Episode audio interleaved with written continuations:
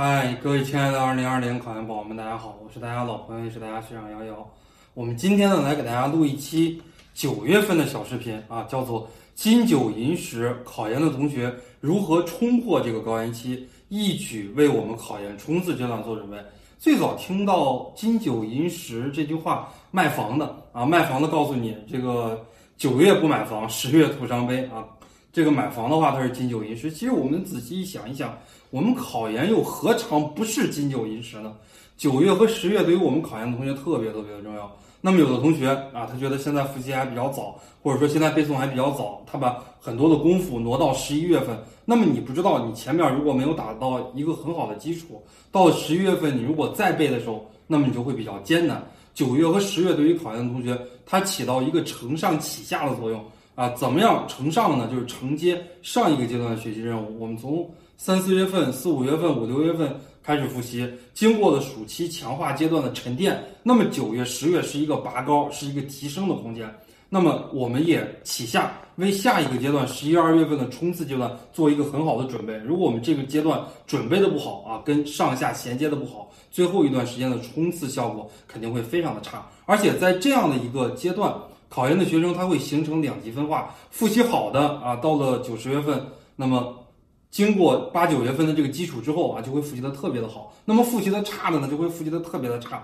所以说九十月份呀，如果复习的好的同学，他会感觉到考研非常非常的美妙啊。怎么样非常的美妙呢？我给大家讲一下，就是政治里边有很多的原理啊，马哲里边有很多的经济学的那种公式，你以前不会啊，通过九十月份，你感觉到我也没怎么学马哲里边这个东西。砰一下，自然而然的就会做题了啊！包括英语也是，以前一篇阅读理解错个一两个、两三个，后来呢，你会发现阅读理解我也没怎么刻意的去强化，也没怎么刻意的去做啊，也没怎么刻意的去改变思路和技巧。通过九十月份一强化之后啊，那么整篇文章啊，整套题可能一共就错个三四个、四五个的样子。专业课也是一样。那我没有刻意的去背东西，以前什么素质教育呀，以前什么科举制呀，对学校教育的影响呀，以前课程改革、教学改革很多的东西我没有背住，我感觉到一模拟考试一写题，我怎么全会呀？这种感觉非常非常的美妙，就是一种用美国的一个电影来形容，就是当幸福来敲门这样的一种美妙。那么我们如何度过非常美妙的金九银十？为前一个阶段啊起到一个衔接的作用，为下一个阶段打好基础呢？学长在这儿给大家提供了八条建议啊。那么第一条建议呢，叫做返回基础。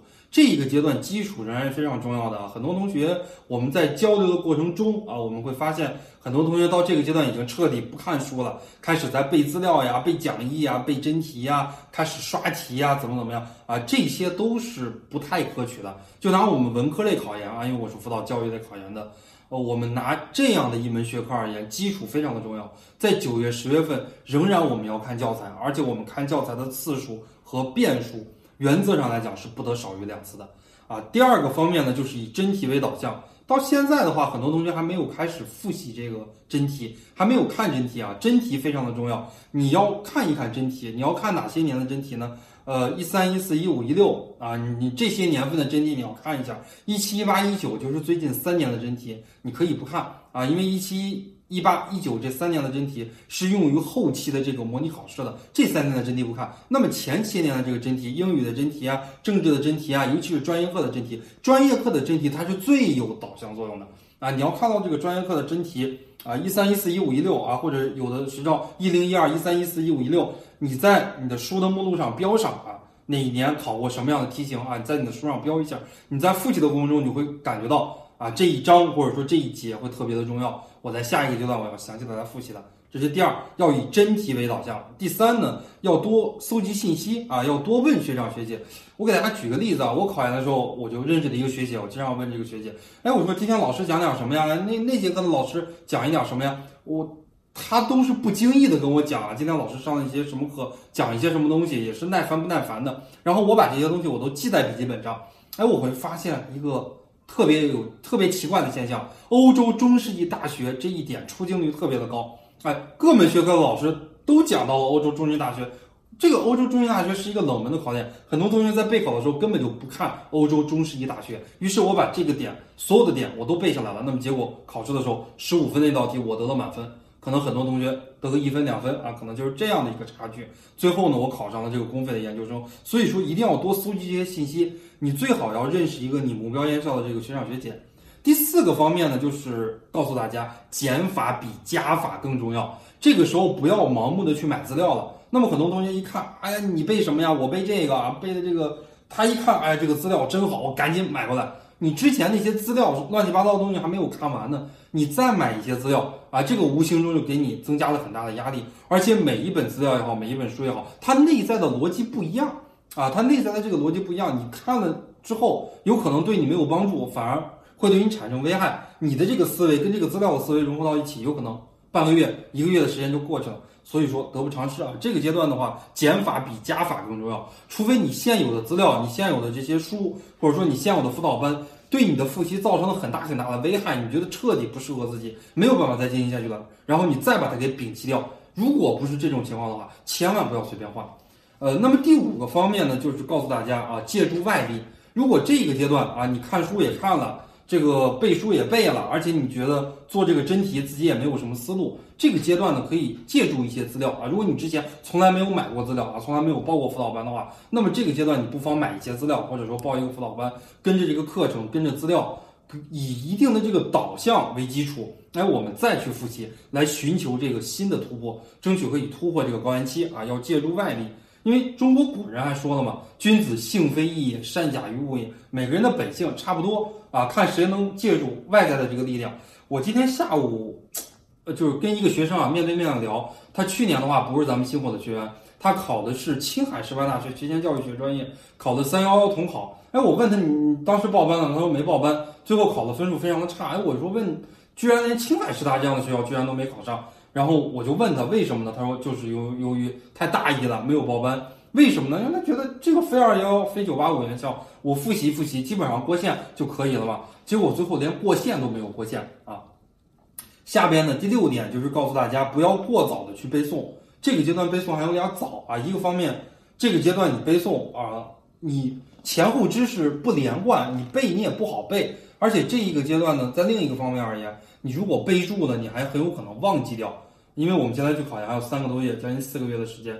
你现在背会的东西，你考前三四个月不怎么练，不怎么用，你肯定会忘记的。所以这个阶段不要过分的去背啊。比方说这一个知识点，素质教育，你有可能两分钟看一遍，十分钟可以看五遍。但是你如果纯背的话，十分钟只能看一遍，只能背一遍。那么五遍看书五遍的效果，比背书一遍的这个效果要好得多得多啊。所以说我们。尽可能的要多看啊，以保证这个次数，不断的刷啊，不断的眼熟。那么呢，不要刻意的去背它。呃，这是第六点啊。那么第七点呢，就是告诉大家要合理分配时间。因为我们每个人的时间都是均等的，每个人每天只有二十四个小时。你不管再怎么利用，你说你作死的去利用，也就是利用十四、十五个小时，你也不可能说每天学习二十个小时吧。所以说，在这个有限的时间里边，你要根据自己的情况，比方说有的同学英语比较差。那么到了这个阶段呢，其实你的英语可以放一放了。英语在两三个月的时间不可能有重大突破了，除非你跟着咱们星火学一学作文，呃，来报这样的一个作文班啊，跟着老师来学一学，其他方面不可能有太大的突破了。所以说英语要少花一点时间，政治和专业课要多花一点时间。你专业课不好，专业课可以多花一点时间。政治如果比较好，以前是文科的同学，那么政治可以少花一点时间啊。总而言之，言而总之，你要合理的进行一个搭配。哎，你觉得？我考这个学校，比方说我考华中师大教育学专业，哎，我考三百五就能考上。你自己估算一下，你三百五，你英语要考六十，政治要考七十啊，专业课比方说要考二百二十分，你给自己估算一下，根据给自己估算的这个分数来定每门学科复习的时间。这是给大家说到第七点，时间的分配一定要合理，而且呢，心态不要崩啊。告诉大家第八点，最后一点，心态不要崩，就这个时候不要盲目的去换学校和专业。啊，招生简章出了，那有的同学看我考的这个学校和专业缩招了，我赶紧就换一个这个学校和专业来考，换一个简单点的。很多同学心态就崩了，你换一个简单点的，那你们两门专业课就相当于白复习了，你还得从头开始复习。你能不能融入新的学校的复习，这些都是未知数。这是一个心态不要崩，而且呢，不要跟风啊，就是人家干什么你干什么，人家买什么资料你买什么资料，人家报什么班你报什么班。啊，人家是什么复习思路，你就是什么复习思路。人家每天复习多久，你每天复习多久。所以不要盲目的跟风，呃，而且你要告诉自己，我现在复习的不好没关系啊。现在没有备注没关系，时间还长，行百里者半九十啊，一百里的路走到九十公里的时候，其实才走到了一半儿。我们现在还远远没有走到九十公里呢，现在距离考研还有很长的时间。你要告诉大家，你要告诉自己啊，金九银十，在九月和十月份，那只要跟我们之前七八月份暑假学到的这个知识完全串联起来，形成一个无缝隙的这种对接，那么到最后。冲刺阶段的这个复习效果肯定就不会差，以及模拟考试的这个效果肯定就不会差。好，金九银十啊，我们这期的节目就给大家录到这儿，我们下期节目再见。